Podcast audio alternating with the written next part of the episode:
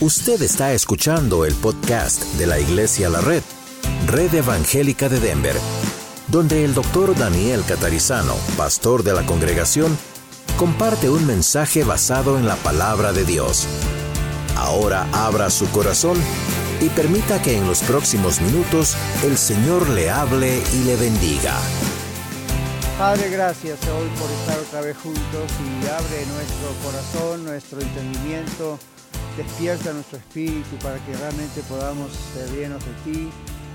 Pedimos que bendigas todas las clases, desde los babies hasta nosotros aquí, también esta tarde en el norte, la reunión en Nevada y gracias Señor por todo lo que vas a hacer. Gracias porque este es tu día, nos gozamos en ti, nos gozamos de estar como familia juntos y pedimos que tu presencia reine entre nosotros, que permitamos que tú obres en medio de nosotros. En el nombre de Jesús. Amén.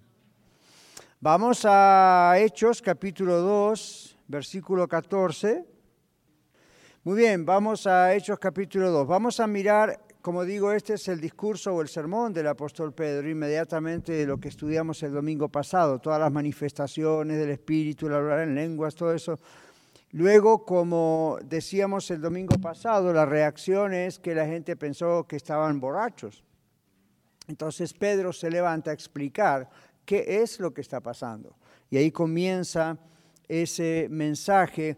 Y hoy vamos a tener tiempo para ver solamente la primera parte del sermón de Pedro, o el mensaje, hasta el versículo 21, ¿ok?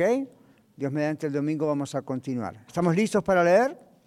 Entonces Pedro, poniéndose en pie con los once, alzó la voz y les habló diciendo, varones judíos y todos los que habitáis en Jerusalén, esto os sea notorio y oíd mis palabras.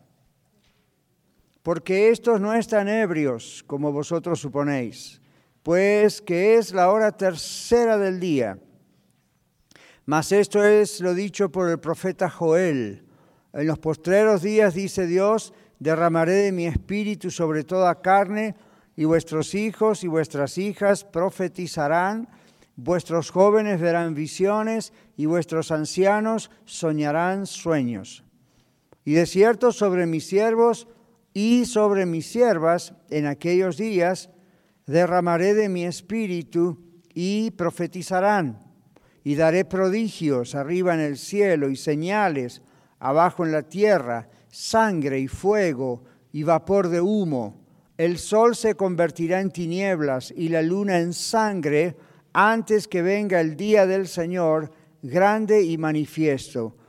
Y todo aquel que invocare el nombre del Señor será salvo. Hasta ahí vamos a ver hoy en la clase. Hoy vamos a mirar estos versículos 14 al 21 de la primera parte del mensaje. Nuestra página dice, Pedro se puso en pie con los once apóstoles. Matías ya estaba incluido, ¿recuerdan? Matías, sucesor de o reemplazo, reemplazante de Judas, ya estaba incluido, entonces en el verso 14 siempre vemos la figura de Pedro prominentemente, y es cierto, pero él se pone en pie con los once, ¿ok? Más el doce. No es solamente Pedro, sino imagínense la multitud y de pronto los doce poniéndose en pie. Y Pedro es el que empieza a hablar. Entonces, observen la actitud, porque aquí nosotros en español vemos en el versículo 14, poniéndose en pie con los once. Y bueno, para nosotros en nuestra mente estaban sentados como ustedes ahora y se pusieron de pie. No, hay algo más fuerte. Observen la página. Todos estos, los doce, se levantaron de inmediato como aborreciendo el hecho de que fueron acusados y para mostrar la falsedad de lo que otros decían, están borrachos, y para reivindicarse o reivindicarse, debería ser. Entonces la actitud, aunque la Biblia así no lo presenta en nuestra traducción muy bien, la actitud es que cuando escucharon ellos que la gente decía, están ebrios, están ebrios, la actitud de los doce apóstoles de ponerse en pie no fue como ustedes acá están sentados y ponerse de pie. Fue una actitud, yo no sé cómo uno se pone de pie cuando está nervioso. ¿Cómo se pone usted de pie cuando está enojado? Don't know, pero esa es la idea. Se pusieron de pie como, como quien se pone enojado, molestos. No, momento. ¿Ve? Esa es la actitud porque Es grave cuando la gente no reconoce la presencia del Espíritu Santo. Es grave cuando la gente no reconoce la manifestación de poder, cualquiera sea esa manifestación. En aquel tiempo fueron lenguas y profetizaron, hoy puede ser otra cosa. Pero yo veo en esta actitud un mensaje atrás que si no lo explicamos no se ve. Yo preguntaría, ¿cuál es su actitud? ¿Cuál es mi actitud cuando estamos adorando a Dios? ¿Cuál es nuestra actitud cuando el Señor nos está hablando como ahora?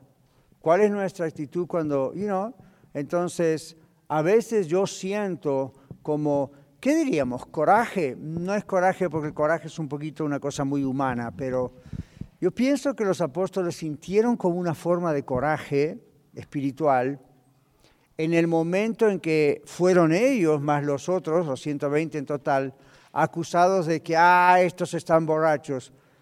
El, coraje no fue personal, no fue como decir, me ofendió, como decimos nosotros, ¿verdad? A veces que no tendríamos que decirlo. Esto fue algo, yo creo que del mismo Señor, cuando estas personas, los 12, representando a los 120, claro, toman esta actitud. Por ejemplo, si supongamos que estamos en el servicio hoy y estamos alabando al Señor y a lo mejor con nuestras manos levantadas y orando o aplameando, ¿verdad? O escuchando atentamente el mensaje. Y de pronto entra alguien, no de la iglesia, o un grupo, y se burla de nosotros. ¿Qué creen que posiblemente vamos a sentir todos nosotros ante esa burla? Un poco de coraje, ¿verdad? Ahora, hay una diferencia entre sentir coraje porque nosotros humanamente, y no es nuestro orgullo, eso no es lo que pasó aquí. La diferencia es que cómo no ven lo que Dios está haciendo.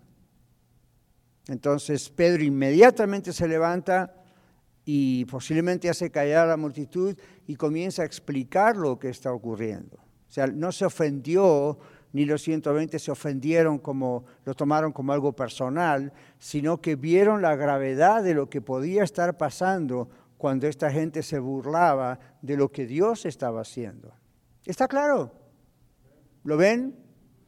¿Sí? Se da cuenta que hay un peligro cuando la gente se burla. Nunca lo tomen como es una ofensa personal si alguien se burla de usted. El problema no es con usted, el problema es con Dios. El peligro en que la persona se expone, ese es el problema. Entonces continuamos.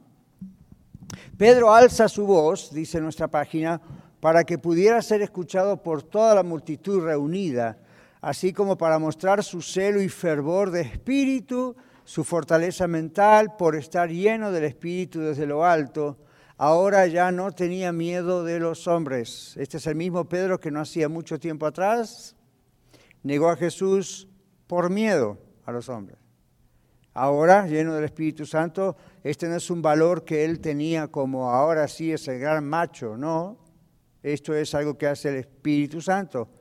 Así que si usted dice, yo soy tímido, pastor, o soy tímida, no sé, creo que si estuviera en una situación donde alguien se burla de mí, porque ve en mí a Cristo, yo me moriría de vergüenza. Es al contrario. Si lo que está usted viviendo es algo que tiene que ver con que el Espíritu Santo le ha llenado, usted se va a asombrar del valor que va a tener en ese momento. Yo experimenté, ahora me viene en este momento a la mente eso. Cuando nosotros llegamos a Houston hace muchísimos años, yo por supuesto mucho más joven y eso, pero estábamos en un gimnasio como este, y estábamos en un centro misionero que se llamaba Mission Centers y lo que hacíamos era, teníamos tres gimnasios como este en esa organización en Houston que estaba sostenida por muchas iglesias y en ese caso eran iglesias bautistas, muy, misioneros en su forma de pensar. Entonces ellos, uh, you know, con los años, muchos años antes que yo llegara, habían comprado esos lugares. En fin, esos lugares eran tres grandes gimnasios, más grandes que estos, y ahí nosotros eh, juntábamos comida, leche, y no, zapatos, cosas que comercios como Walmart, Target y otros nos regalaban todas las semanas. Entonces nosotros íbamos a tres comunidades muy pobres en Houston y lo que hacíamos era llenar ese lugar y entonces venía mucha gente, no como anoche que este lugar estaba lleno con una bonita cena del Día del Amor, era un montón de gente pobre que estaba esperando así en asientos y atrás la gente trabajando, nosotros llenando bolsas con comida, leche, para que al final se lo pudieran llevar a casa. Mientras tanto, alguien, hacíamos como una especie de tipo servicio, ¿no es cierto? Alguien pasaba, enseñaba cantos de la Biblia, la gente aprendía a cantar con nosotros cantos de la Biblia. No era una iglesia, era, esta gente venía de todos lados, pero era para que escucharan la palabra de Dios. Porque ¿cuántos saben que si solamente ayudamos materialmente, pero no les presentamos a Cristo, esa ayuda material la puede hacer cualquier otro. Cuando lo hacemos nosotros como creyentes, lo hacemos por amor al prójimo, pero tenemos que darle el alimento más importante que la comida. Entonces la gente estaba dispuesta, ¿verdad?, a escuchar eso y al final se llevaban la comida. Bueno, les cuento esto porque un día tuvimos una reunión como un jueves en vez de un día de los que siempre hacíamos en ese lugar en ese lugar específico era un martes.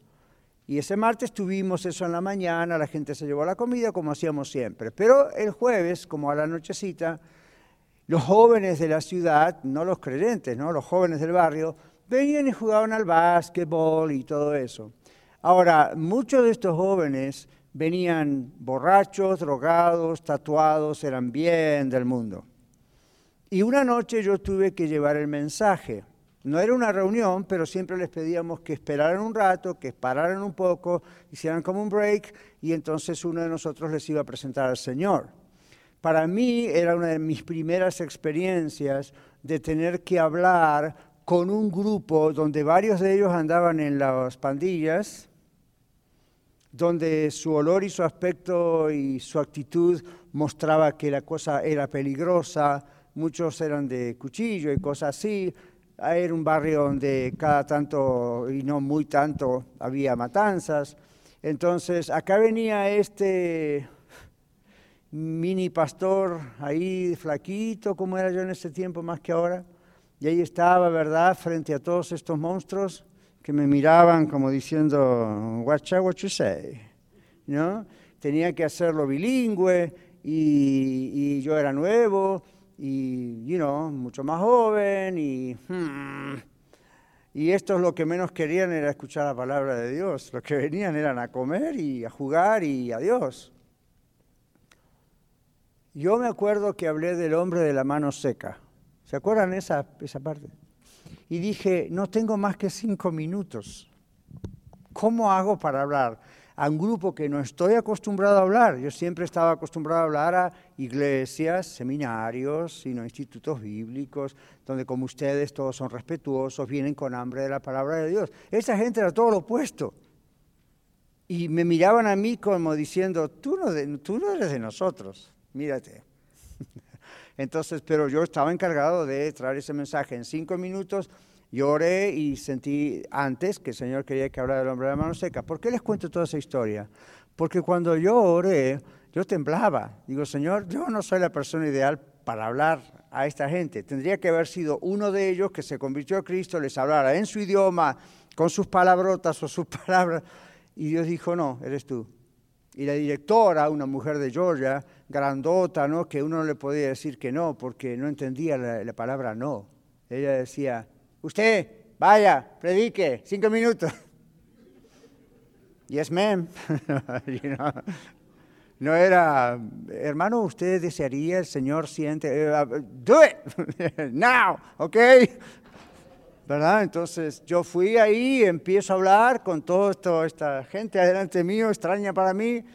En ese momento me sobrecogió, como decimos en inglés, un boldness. ¿Saben lo que es un boldness? No? En inglés es como un valor no como una valentía de, a ver, escúcheme, no, porque esa era mi última noche en el mundo, posiblemente, si yo iba con esa actitud, ¿verdad? Estas eran gente, estos eran matones. Entonces, no sé qué pasó, sé lo que pasó. Oré y en ese momento, cuando me puse frente a ellos, de pronto yo ya no veía matones, drogadictos, todos tatuados, mirándome feo, en cinco minutos yo hablé del hombre de la mano seca. No sé cómo hice en cinco minutos para decir tantas cosas. Eh, fue realmente el Señor. Y hasta hice un llamado y uno de los peores levantó la mano entregándose a Cristo. Y yo entro mío, después que terminó todo eso, cuando estaba en mi casa, y mi casa estaba al lado del gym. O sea que, I don't know qué podría pasar. Cuando llegué a mi casa, después pensaba, ¿qué hice? Obviamente fue el Señor.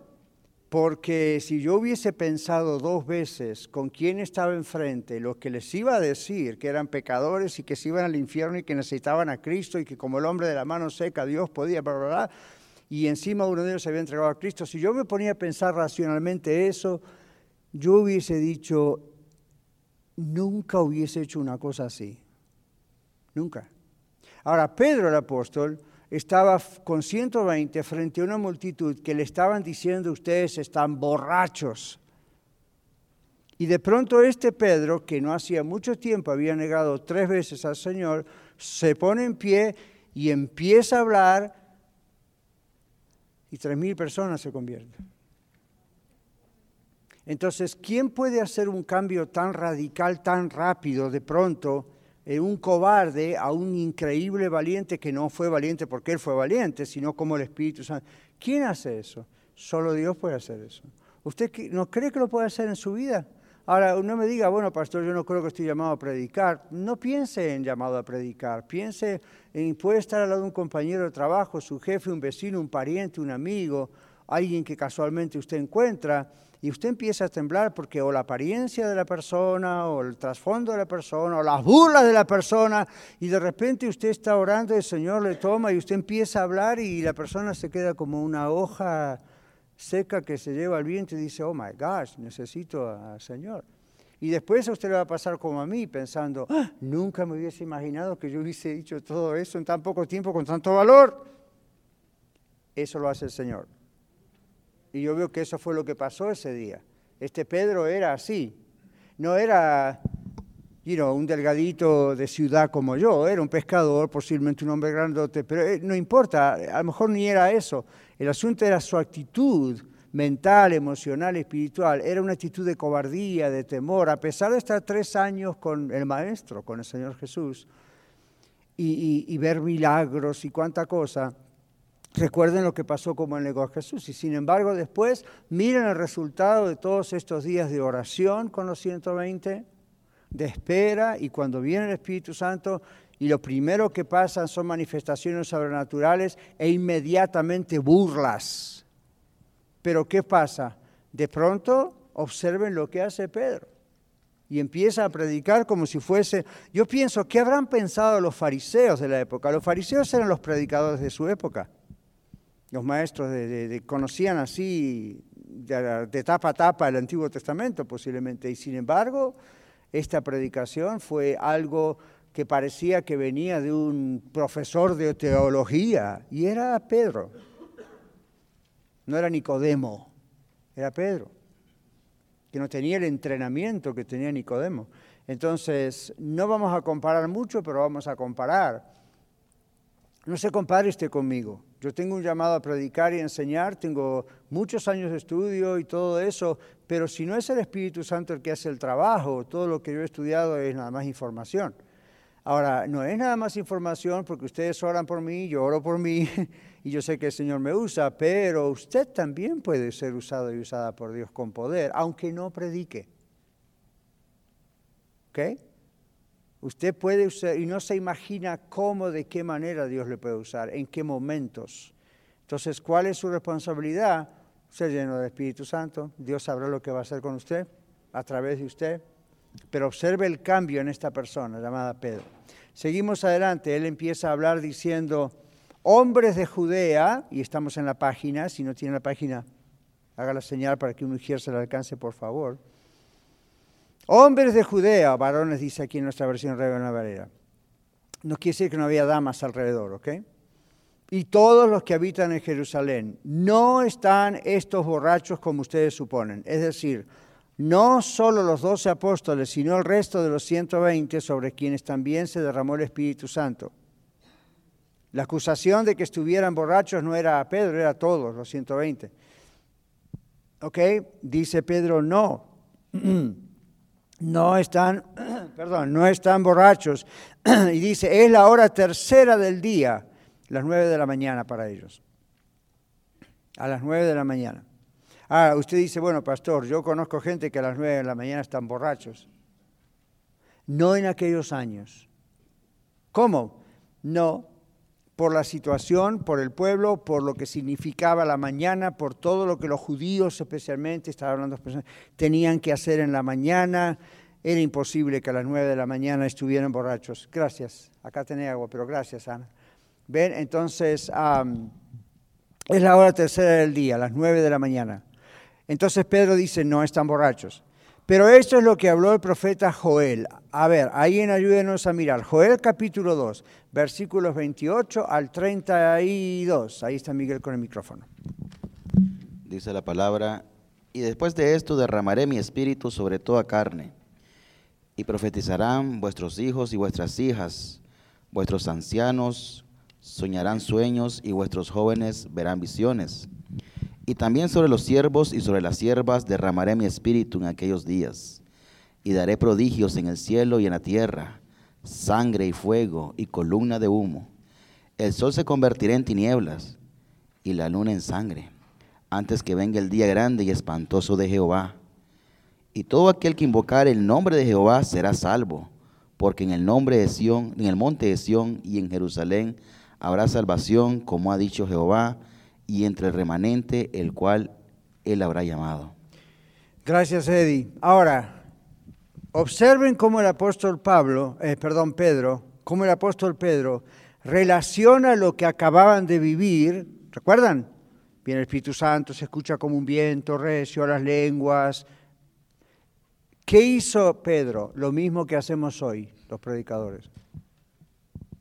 Lo que está pasando tiene que tener una relación en la Biblia. Pedro inmediatamente dijo, esto que está ocurriendo es lo que el profeta Joel había profetizado. En otras palabras, se está cumpliendo delante de nuestros ojos lo que muchísimos cientos años atrás el profeta Joel había anunciado y ustedes y yo, diría Pedro, lo hemos leído en la Torá, lo hemos leído en los profetas, especialmente en los libros proféticos, todos conocían quién era Joel en esa época, todos conocían la profecía, todos conocían esto. Entonces lo único que hizo Pedro fue la relación entre eso y el cumplimiento. ¿Está claro? Estas, hermanos, son una de las razones por las cuales no podemos estar volviendo a pedir que vuelva a ocurrir Pentecostés. Ya ocurrió. Como todas las profecías, las profecías en el Antiguo Testamento y aún algunas en el Nuevo tienen un cumplimiento primario y un cumplimiento secundario, vamos a decir así. El cumplimiento primario es algo que va a ocurrir en el tiempo cercano a esa profecía, cuando fue dada, y mucho de eso o algunas cosas de esos se proyectan hacia el futuro y vuelven a cumplirse de otra manera generalmente más universal. Les doy un ejemplo. El Señor Jesucristo en los últimos capítulos de Mateo 24, por ahí, profetiza acerca de algo que parece el fin del mundo. Pero hay partes donde dice, las que estén en cinta o embarazadas en Jerusalén, no corran aquí y allá, los que estén en las terrazas no bajen a buscar su capote. Cuando uno mira esa parte dice, ok, ¿Eso qué tiene que ver con el fin del, mundo? Entonces, ¿qué está pasando? Jesús estaba profetizando el fin. Parte de eso se cumplió 70 años, en el año 70 después de Cristo, unos 32, 33 años después, cuando los romanos invaden y destruyen Jerusalén y destruyen el templo, y exactamente lo que el Señor predijo ocurrió. Pero hay algunos elementos allí en Mateo donde Jesús profetiza que evidentemente no se cumplieron aún. Entonces hay dos posibilidades que pudieran ocurrir en lo que llamamos la escatología o el estudio de lo final de los tiempos. Una, el libro de Ezequiel, el libro de Daniel, parte de otros libros, hay algunos salmos que profetizan en el final de los tiempos ciertas cosas que van a ocurrir, por ejemplo, como que Jerusalén va a estar rodeada de naciones enemigas que la van a querer atacar y se van a preparar para atacarla justo antes del fin. Eso ocurrió en parte en el año 70 después de Cristo y, se terminó y por muchos años, pero después se cumplió la otra profecía, que Dios iba a traer a los judíos otra vez a su tierra. Hace 71 años los judíos volvieron a su tierra. 71 años es nuestra época, ¿sí o no?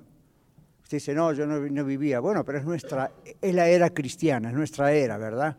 Entonces hace, you know, 2000 años de la era cristiana, así que esta es nuestra era. Ahora, en ese tiempo eso pasó, pero los judíos volvieron 71 años atrás, se establecieron otra vez, saben ustedes, se establecieron otra vez como nación, ahí están. Si usted ha mirado las noticias últimamente, no sé si usted se dio cuenta que varias naciones alrededor de Jerusalén o de Israel están planeando atacar Israel otra vez. Vaya Ezequiel 38, Ezequiel 39, y eso es exactamente lo que está por ocurrir. Entonces, la profecía del Señor allá por Mateo tenía que ver con lo que iba a pasar con Jerusalén por haberla rechazado a él como el Mesías, y hacia el futuro, lo que iba a pasar otra vez con Israel, hacia el futuro, aún después de que el Señor los trajese del cautiverio, eso es lo que está pasando ahora, y luego se proyecta hacia el final, final de los tiempos, cuando Jesucristo regrese al mundo, y bueno, ya saben, tribulación y todas esas cosas antes. Entonces, les digo eso porque cuando Pedro habló de esto es lo que dijo el profeta Joel, que Eddie estuvo leyendo, eso que pasó en Pentecostés ya se cumplió. Hay elementos que están por cumplirse. Así uno ve la profecía. Cuando usted vean profecías en la Biblia, siempre recuerden, algunas cosas se cumplieron en la época de esa profecía o años después, algunas ya está otras tienen una proyección o un elemento que tiene que ver hacia el futuro. ¿Está claro? Entonces ahí Pedro está diciendo, no está esta gente borracha, lo que ustedes están viendo es el cumplimiento de la profecía de Joel. Seguimos con el, después vamos a algunas preguntas, pero seguimos aquí en nuestra hojita. Este asunto, ¿ven, el, ¿ven el paréntesis donde dice la referencia de Joel? Ahí seguimos enseguida. Este asunto, que es maravilla, asombro para algunos, hablaron en lenguas, profetizaron, hubo lenguas como de fuego, y especulación con otros, y de ridículo y desprecio con la mayoría de los que miraban lo que pasaba con los 120, Pedro dice, esto es el cumplimiento de una profecía referente a los tiempos del Mesías, y sucederá en los últimos días de acuerdo con la regla dada en Isaías capítulo 2, versículo 2. Alguien por favor alce su mano y Miguel acerca el micrófono y lo leemos. Isaías 2.2. Donde quiera que se mencione los últimos días, se refiere a los días del Mesías. ¿Quién es el Mesías? Señor Jesucristo.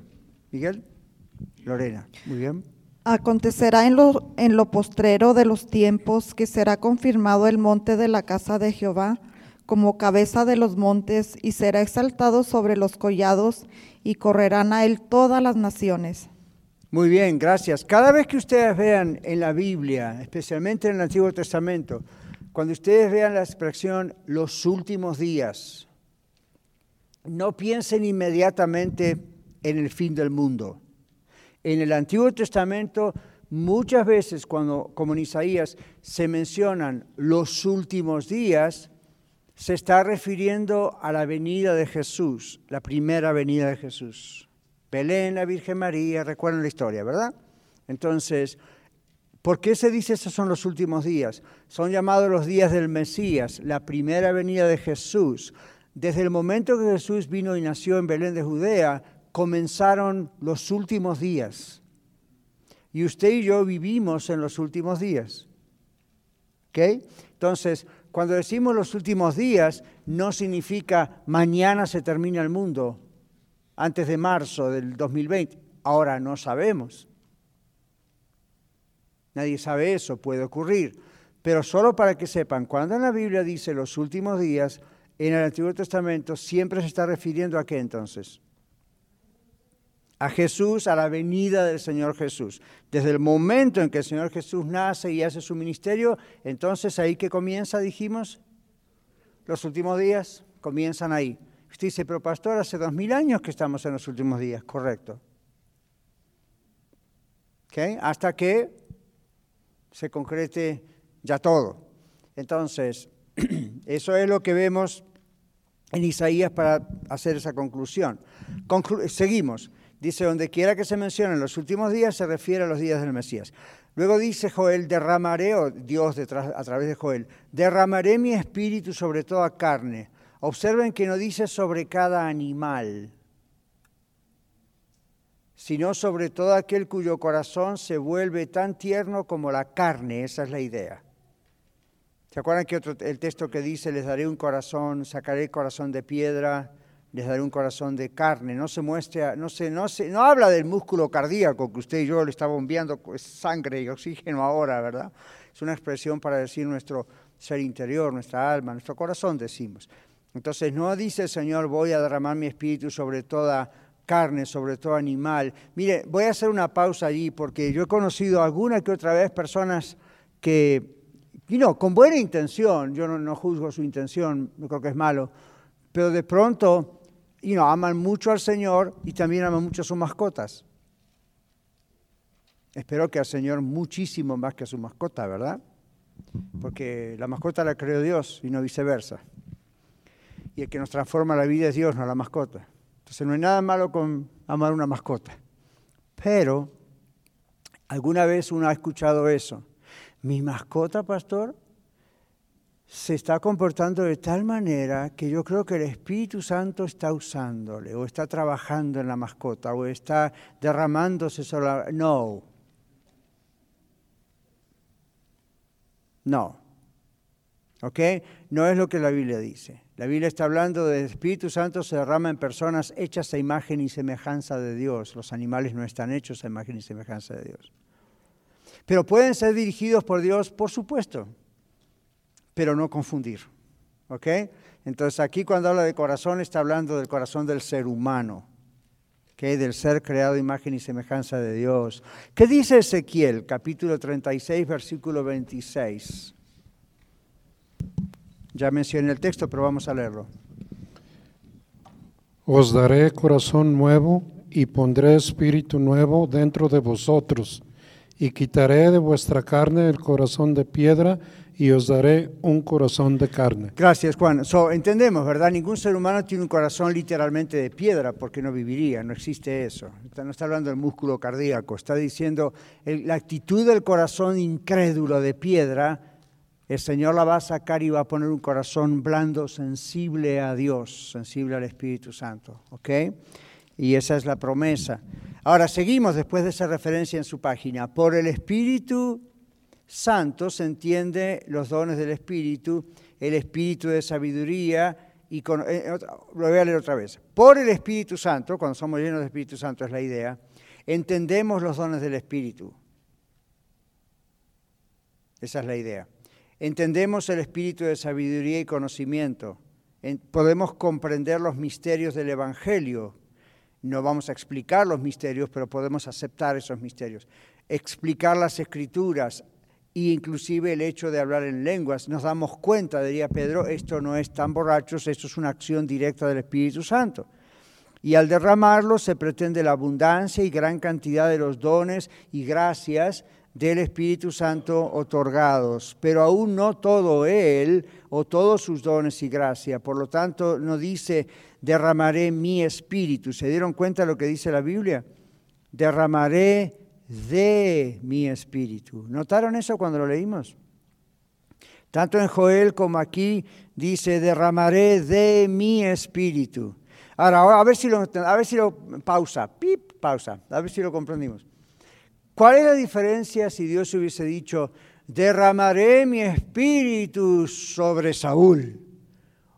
A que Dios diga, derramaré de mi espíritu sobre Saúl. ¿Qué diferencia hace la palabrita de? ¿Araceli? Es para todos, ¿qué más? Una parte. No está diciendo, voy a derramar mi espíritu totalmente, de tal manera que Saúl va a tener todos los dones del Espíritu Santo. Solo Jesús tuvo eso. El Señor dice aquí en Joel, y Pedro lo repite bien, derramaré de mi espíritu. Entonces es la idea de que yo, Espíritu Santo hablando en este caso, sé los propósitos que tengo con Saúl, con cualquiera de nosotros, todos nosotros, todos nosotros. Dios reparte, dice Pablo, los dones de su espíritu como Él quiere. ¿Se acuerdan de ese texto? Si usted dice, pero pastor, hay otro texto que dice que podemos pedir dones. Sí, podemos pedir dones. Pero ¿quién decide qué dones de aún los que anhelamos nos va a dar? El Señor, nosotros no. Entonces, por más que usted ruegue, ayune, suplique, vaya de rodillas de acá hasta el santuario y por favor, Señor, dame este don en particular, Dios no le va a hacer caso a menos que eso sea exactamente lo que Él le quiere dar. Ahora recuerde que la Biblia dice, ¿qué hemos de pedir como conviene? No lo sabemos, pero el Espíritu Santo gime por nosotros, con, ora por nosotros, gime con gemidos indecibles. Entonces, ¿qué pasa? Él conoce, dice las intenciones, los pensamientos de Dios. Entonces, ¿qué ocurre aquí? Cuando uno a veces tiene una inquietud muy fuerte que crece con relación a ciertos dones, es probable que el mismo Espíritu Santo ponga esa oración en usted. Ahora, si es solamente usted porque le gustaría tener esos dones y la motivación no es edificar la iglesia, servir al Señor, Dios no le va a dar esos dones. ¿Ok? Si usted dice, yo quiero... ¿Se acuerdan lo que pasó con, con Simón el mago? Lo estudiamos no hace mucho, ¿no? ¿Qué hizo Simón? Empezó a ver el poder del Espíritu Santo y que dijo, a ver, ¿cuánto, ¿con cuánto dinero necesitan para que Dios me dé ese poder a mí? Y Pedro, así como el pastor Daniel, le dijo, no, mira hermano, esa no, está, no es teológicamente correcto, y no, vamos a mirar la Biblia, no es lo que la Biblia enseña, ah, no, no es así, hay que arrepentirse. Eso fue lo que le dijo Pedro. ¿Quieren ustedes si yo le digo lo que dijo Pedro a usted? Usted no es Simón el mago, pero... ¿Quién, recuerda la respuesta de Pedro? Tu dinero perezca contigo. Oh my gosh. Tu dinero perezca contigo. Así, boom, vámonos. Porque has querido comprar el don del Espíritu Santo. Ouch.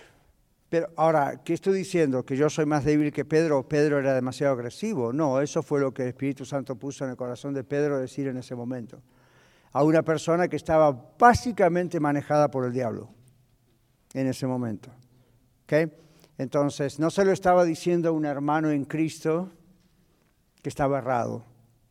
Se lo estaba diciendo a alguien que supuestamente había creído en Cristo, se había bautizado, sin embargo todavía no, obviamente no era del Señor. Y entonces Pedro le dijo, veo que estás en prisión de amargura, en hiel de oscuridad. En otras palabras, un creyente no está en esas condiciones. Usted y yo nos equivocamos, yo también muchas veces, y a veces tenemos que volver a revisar nuestra doctrina, nuestra teología puede estar errada, pero no estamos en prisión de amargura, en hiel de soledad. así estábamos antes, ahora no. ¿Por qué Pedro dice eso a este hombre? Porque se dio cuenta de la acción de Satanás a través de este hombre. Y era atractivo recibir para el ministerio dinero de alguien adinerado que quería con dinero comprar el Espíritu. ¿Qué le respondió el Señor Jesús al mismo apóstol Pedro cuando Jesús anunció que iba a ir a la cruz? Y de pronto Pedro, ¿qué dice? No, no, no, ¿qué le dijo Pedro al Señor? Cuando Jesús anunció la cruz, voy a ir a la cruz, me van a matar. ¿Qué dijo Pedro? Nunca tal cosa te acontezca. ¿Y qué le respondió Jesús? Apártate de mí, Satanás, me eres tropiezo. Ahora, sabemos que Dios le estaba hablando a Satanás, pero el que estaba llevando lo que escuchó fue Pedro. Entonces, cuando yo veo a Pedro actuando con Simón el mago, digo, No hay mucha diferencia en, lo que él recibió. Hermanos, tenemos que aprender a distinguir cuándo trabaja el diablo en alguien y cuándo es el error de una persona. Esto es lo que nuestros hermanos legalistas no aprenden. ¿Se dan cuenta? Usted, usted puede, yo podemos estar con una diferencia de opinión, un error, no, no, agarramos la onda bien de cómo está eso en la Biblia, y entonces ellos ¿qué hacen? Lo echan de la iglesia, lo señalan, le dice usted no tiene perdón de Dios. Aquí en nuestra iglesia hemos tenido personas que han venido y nos han dicho, yo no sé si tengo perdón de Dios porque en la iglesia donde estaba me excomulgaron, me echaron y me dijeron, usted va al infierno seguro, no vaya, aunque, aunque se arrepienta, no tiene solución. Eso no está en la Biblia, eso no es lo que pasó con Jesús hacia Pedro ni lo que pasó con Pedro a Simón el mago. Estábamos hablando de Simón el mago estaba siendo manejado por Satanás. Pedro en ese momento de debilidad por amor a su maestro, al Señor, no sabía lo que estaba ocurriendo y ve el diablo, hey, aprovechó un momento vulnerable. Es lo que pasa cuando uno está muy vulnerable, de repente... Entonces, eh, para que estén observando que cuando Pedro se levantó y dijo, no están borrachos, están llenos del Espíritu Santo, esto era indispensable aclararlo, ¿ven? Ahora, la Biblia dice más adelante, donde dejamos ahí, que cuando tenemos al Señor, Dios nos da comprensión de estas cosas. No es nuestra inteligencia, nuestra sabiduría, nuestro estudio teológico, es Dios que nos da todo esto de poder discernir espíritus y comprender, etc. Entonces aquí Dios dice a través de Pedro y antes de Joel, yo les daré de mi espíritu, no los dones, lo que voy a llenarlos con mi presencia. Y luego dice, será como una fuente inagotable. Dijo así el Señor, ¿verdad? ¿Recuerdan? El que cree en mí de su interior correrán como qué? Como ríos de agua viva. No es una pequeña fuente, es un río de agua viva, es una fuente inagotable. Luego dice aquí, tus hijos y tus hijas profetizarán. Recuerden, Pedro nada más está repitiendo de memoria posiblemente lo que dice Joel. Tus hijos y tus hijas profetizarán. ¿Qué significa? Predicirán cosas por venir, como hizo Ágabo. ¿Recuerdan al profeta Ágabo? Fue el que se presentó ante Pablo en un momento y le, sacó el, cinturón, cinto, y se lo puso a él y se ató y dijo, el hombre que, y no, en otras palabras, vaya a Jerusalén, así harán con ese hombre. Y lo, entonces todo el mundo dijo, Pablo, esto es para usted, no vaya, no vaya, no vaya, que lo van a matar. Y Pablo dijo, yo estoy dispuesto a morir por Cristo, ¿qué es esto de que? Pero Ágabo fue un profeta que le anunció lo que iba a pasar. Ahora, eso fue después de Pentecostés, ¿se dan cuenta? Vayan apuntando en su mente. Luego dice las cuatro hijas de Felipe el evangelista. Hechos 21.9, Hechos 21.10. Están dos referencias, pero es realmente Hechos 21.9 y 10. ¿Recuerdan que Felipe, el diácono Felipe, tenía hijas y eran evangelistas? No lo recuerdan. Vamos a Hechos 21, 9 y 10. Hechos 21, 9 y 10. All right. Las cuatro hijas de Felipe, eh, recuerden que todo lo que vamos a leer ahora viene después de lo que ocurrió en Pentecostés y es parte del cumplimiento de la profecía de Joel que Pedro recuerda a todos. Adelante, Hechos 21, 9 y 10, rapidito. Ok, si alguien más lo tiene también puede leerlo, ok, no hay problema. Ahí está, muy bien. 9 y 10, ¿verdad? Yes, sir. Este tenía cuatro hijas doncellas que profetizaban y permaneciendo nosotros ahí algunos días, descendió de Judea un profeta llamado Ágabo. Ágabo. Ágabo. ¿El 11 también? No, no, hasta ahí. Luego dice, tus jóvenes verán visiones. Ahora, acá hay citas que ustedes tienen en su página. Una de ellos es Ananías en Hechos 9.10, el otro es Pedro en Hechos 10.17 y Pablo cuando era joven, Hechos 22, 17 y 26, 19. Ténganlo en casa, pueden leerlo. Pero ustedes dicen, pero, pero pastor, jóvenes verán visiones y menciona a Ananías. Este es el Ananías que el Señor le dijo, va a venir Saulo de Tarso, él se entregó a Cristo, se entregó a mí, y Ananías dice, Señor, este es el que nos está buscando a todos para matarnos. Y que el Señor le dijo, de veras, no, gracias por la noticia. No, por supuesto que Dios sabía, ¿verdad? O como decía mi secretaria mexicana de Monterrey en Houston, a poco, me decía, cuando yo le decía algo, ya sabía, a poco, pastor. Entonces, así Ananías, ¿verdad? A poco. Y, y no, este, ahora Ananías era joven cuando eso ocurrió. Pedro todavía era un hombre joven cuando esto otro que leímos acá o que está en la cita ocurrió. Y el mismo apóstol Pablo no era un hombre viejo cuando se convirtió. Ahora, ¿por qué mencionamos esos tres casos? Son casos que ocurrieron después de Pentecostés. Y recuerden que lo que hace Pedro es, vuestro, ¿qué dice Joel? Vuestros hijos y vuestras hijas profetizarán, vuestros ancianos soñarán, soñarán. No menciona que hablarán en lenguas. Joel no menciona eso, pero menciona manifestaciones del Espíritu Santo. Entonces, ¿por qué me decimos eso? Porque la profecía de Joel se cumplió desde el momento de Pentecostés y estos otros personajes, Ananías, Pedro, el mismo apóstol Pablo, son el cumplimiento de esa profecía. Todos ellos tuvieron sueños, tuvieron visiones, ¿ven? ¿Ok? ¿Por qué les digo esto? Porque muchos de nuestros hermanos, especialmente pentecostales, cuando ven este tipo de textos en la Biblia, inmediatamente lo interpretan como que esto tiene que ocurrir exactamente una copia el día de hoy. Viene ocurriendo hace dos mil años. ¿Ok? Y hay cosas que han cambiado, aunque no han cesado totalmente, pero no necesitamos una repetición del evento de Pentecostés, porque si no, también necesitaríamos una repetición de la venida de Cristo la primera vez. ¿Comprenden la idea? vamos a decir así, Pentecostés fue como una especie de Navidad para el Espíritu Santo. Ahora, cuidado, ¿eh? no es que ahí nació el Espíritu Santo, siempre estuvo. También en Belén Jesús nació como ser humano, aunque siempre existió, siempre fue Dios. Entonces, Navidad fue la entrada de Dios hecho hombre al mundo, el Señor Jesucristo, la segunda persona de la Trinidad. Cuando eh, llega Pentecostés, en esa fiesta de las semanas, como estudiamos el domingo, el Espíritu Santo, que ya había venido un montón de veces, constantemente en el Antiguo Testamento, pero ahora venía de la manera de estar en los creyentes en Cristo e hizo su entrada triunfal, inaugural, a través de una manifestación sobrenatural. Si ustedes lo piensan bien, cuando vino el Señor Jesús también fue una entrada sobrenatural al mundo. ¿Qué le dijo el ángel Gabriel a María?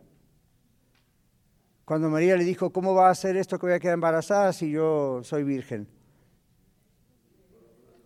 En eh, la obra del Espíritu Santo dice, el Espíritu Santo dará sombra sobre ti, el santo ser que nacerás, nacerá será llamado Hijo del Altísimo. ¿No es eso sobrenatural?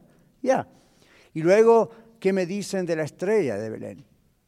Dos años después llegan los magos. ¿Y qué me dice? O sea, el nacimiento de Jesús estuvo rodeado de cosas sobrenaturales. ¿Qué me dicen de los ángeles diciéndole a los pastores, os ha nacido hoy en la ciudad de David?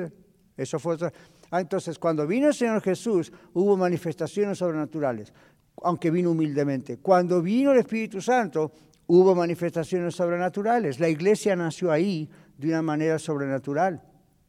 Vemos entonces de ahí, no necesitamos que se vuelva a repetir exactamente así el evento. Y ustedes se lo pueden comunicar eso a sus amigos y parientes. Bueno, la Biblia nos dice que se tiene que volver a repetir el mismo evento exactamente igual con las mismas señales. Algo que a mí me parece curioso con mis hermanos, y yo he andado y voy, predico en las iglesias de ellos y todo, no tengo ningún problema, son nuestros hermanos en Cristo. Pero, ¿por qué insistir tanto en que hablen en lenguas y no insisten en ver lenguas de fuego sobre la cabeza de ellos. Piénselo. ¿Por qué insistir tanto en que tiene que hablar en lenguas para estar seguros que el Espíritu Santo entró en esa vida? ¿Por qué no insisten en que se escuche un estruendo como de un viento recio? A mí, ¿por qué tomamos un pedacito de Pentecostés y no el resto? ¿Lo ven? Si lo que tiene que suceder otra vez es otro Pentecostés, pues tendrá que suceder todo lo que pasó en Pentecostés. Viento recio, lenguas repartidas como de fuego, hablar en lenguas, gente de otros países que escuchan en su propio idioma lo que estamos diciendo de las maravillas de Dios, aunque nosotros no lo entendemos porque no es nuestro idioma. Ahora, ¿por qué esta denominación se llama, esa denominación se llama pentecostal?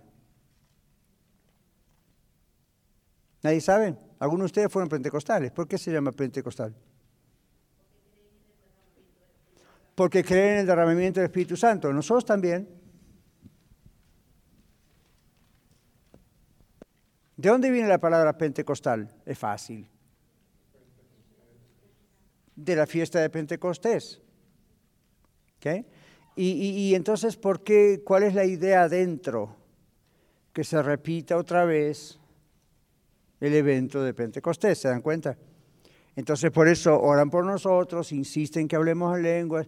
Bueno, yo les diría, ¿por qué no insistir en que veamos esas lenguas repartidas como de fuego? ¿Por qué no insistir en que escuchemos el viento recio o veamos la manifestación sobrenatural? ¿Por qué solamente de tantas cosas que ocurrieron en ese día pensar solamente en las lenguas? Está incompleto, ¿verdad? Esa es la pregunta, ¿por qué? Porque les ha, porque, porque les ha llamado la atención el hecho de hablar en lenguas y pensar, esa es la manifestación por excelencia, la seguridad de que el Espíritu Santo entró en la vida de la persona. ¿Por qué dicen ellos? Ok, porque lo del viento recio no ocurrió dentro de la persona, porque las lenguas repartidas como de fuego no ocurrieron dentro de la persona, pero el hablar en lenguas ocurre a través de la persona. Entonces ellos piensan, ah, ok, esa es la clave. Porque eso es algo que la persona puede hacer y lo demás no, lo, no está bajo nuestro control. Pero hay que corregir esto. La persona que de veras habla en lenguas no lo puede hacer. Eso es algo que el Espíritu Santo hace. Es, es un medio del Espíritu. Uno, yo no puedo decir, a ver, Señor, quiero hablar en lenguas. All right, I'm waiting. Ok, hasta, no. Fíjese que cuando vino el Espíritu Santo, dice la Biblia, vino de pronto, nadie sabía cuándo iba a estar, en qué momento, qué día, cómo iba a ser, los agarró a todos de sorpresa. Y cuando hablaban en lenguas, no fue jibi, jibi, jibi, jibi, hablaron idiomas que los otros pudieron comprender. El milagro fue hablar algo que ellos... Es como si usted de repente eso ocurriera ahora y usted sale hablando... ¿Cuántos de ustedes hablan ruso? Aquí arriba tenemos una iglesia que habla ruso. Ninguno de nosotros habla ruso. ¿Y qué, qué, les parece si de pronto baja un hermano o alguien que está buscando la iglesia rusa y viene acá y de pronto yo estoy, y no me entiende a mí, yo estoy hablando en español y de pronto sin yo darme cuenta, sin saber ni una, yo no sé en ruso ni cómo se dice nada, ni ruso, ni Rusia. Y de pronto empiezo, y empiezo, y yo, usted me, ¿qué, ¿qué pasa? Y yo no sé. Y de repente esta persona dice, yo sé lo que usted está diciendo, yo soy ruso. Y en español o en inglés nos dice, usted dijo esto, esto, esto, esto, esto, esto, y yo quiero conocer a Cristo como mi Salvador. Y yo dije, yo no tengo idea de lo que dije. Y esa persona me dijo, pero yo sí porque soy ruso, usted habla en ruso y me habló de las maravillas de Dios, no me habló del clima, del tiempo, de estamos en aurora, me habló de que Jesucristo me ama y, yo no sabía. Entonces cuando eso pasa, todos vamos a estar dando gloria a Dios y yo lo llevo con el pastor Yuri arriba y le digo, ahora ministrelo porque hasta ahí llegó mi amor. ¿Ok? Pero eso fue más o menos lo que pasó en Pentecostés. De pronto esta gente empezó a hablar de las maravillas de Dios en idiomas que ellos no habían aprendido. En un momento donde venía gente de todas partes a la fiesta de Pascua que había ocurrido ahí, ahí. ¿Ven? ¿Ven que hay un propósito? ¿Lo ven? Ok, seguimos y concluimos. Entonces, de ahí en adelante, muchas cosas de las que ocurren con Pablo, con, con Ágabo, con Pedro, con las hijas de Felipe el diácono, son el cumplimiento de Joel y todavía se siguen cumpliendo. ¿Ven? En diferentes maneras. Ahora, aquí dice, bueno, está la cita de Apocalipsis, etcétera, el más joven los apóstoles. aunque era anciano cuando vio las visiones de Apocalipsis o de las revelaciones, ah, realmente él tuvo estos sueños, esta visión. La Biblia aparece en Apocalipsis hablando de que esto fue una visión que Dios dio a Juan. Y ahí estamos hablando en el Apocalipsis casi o 90 o por ahí 100 años después. Entonces dice, tus ancianos soñarán sueños o tendrás visiones nocturnas. Pablo en Troas, dice Hechos 16.9. En su viaje cuando por el mar, Hechos 27.23, tuvo ahí una visión. Hoy yo vi al ángel del Señor que me dijo, no temas Pedro, la embarcación se va a perder, pero nadie se va a ahogar. Recuerdan esa historia, ¿verdad? Luego viene lo de la isla, ¿verdad? Ahí donde la serpiente le pica. Pablo tiene, ahora, todas esas son manifestaciones que vienen del comienzo en Pentecostés, que, que comienza la, el cumplimiento de la profecía de Joel. El orden de las palabras se invierte aquí, como Pedro lo hace, comparándolo con el libro de Joel, y esta última cláusula se encuentra primero en Joel, tal vez se haga el cambio porque los apóstoles eran hombres jóvenes sobre quienes se derramó el Espíritu Santo. Y la cosa era más maravillosa de lo que debería ser que si hubieran sido viejos. Luego dice, sobre mis siervos y sobre mis siervas, en el libro de Joel se trata de sirvientes y sirvientas. Los judíos tenían sirvientes no judíos. Los judíos no podían tener mucamas, amas de llave, gente que limpiara o gente que fuese esclava y fuese judía. Siempre eran gentiles. ¿Ok? Ah, entonces había cuestión de clases sociales muy mm, fuertes ahí. Ahora, ya en Joel, Antiguo Testamento dice, y sobre mis siervos y sobre mis siervas. En el libro de Joel se trata de los sirvientes y las sirvientas. Y esto para los judíos era increíble. ¿Cómo sobre mis esclavos se va a derramar el Espíritu Santo? Wait a esto es solamente para los judíos. Y Dios les dice, no es solamente para los judíos, es para todo el mundo, incluyendo a los sirvientes de ustedes. Hoy en día, ¿cuántos sirvientes y sirvientas no llevan a Cristo a sus amos también, verdad? Ok, entonces dice, esto fue contrario a la creencia de los judíos de que la gloria de Dios habitaba solo en un hombre sabio, poderoso y un rico. No, está en toda persona que se entrega a Cristo. Luego dice, mostraré maravillas en el cielo arriba. La palabra arriba no está en el libro de Joel, está la palabra cielo, como tampoco aparece abajo como Pedro lo, explica diciendo el cielo arriba, abajo la tierra.